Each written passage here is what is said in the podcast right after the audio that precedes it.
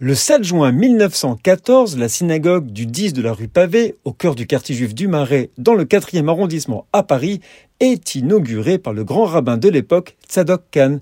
Le bâtiment a été réalisé en 1913 par l'architecte Hector Guimard, le maître parisien de l'Art Nouveau, également connu pour ses réalisations des célèbres entrées du métro parisien. La construction est en pierre agglomérée creuse sur armature en béton armé. Il s'agit d'une synagogue construite dans le style architectural néo-roman néo-byzantin, avec une décoration intérieure riche en mosaïques, en peinture et en sculpture. La synagogue témoigne d'un besoin pour faire face à l'arrivée massive d'immigrés d'Europe de l'Est au début du XXe siècle. Elle a été entièrement financée par des fonds privés.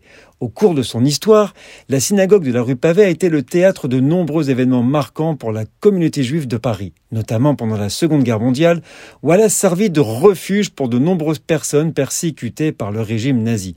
Aujourd'hui, la synagogue reste un lieu de culte actif et un symbole important de l'histoire et de la culture juive à Paris. Nous sommes le 7 juin.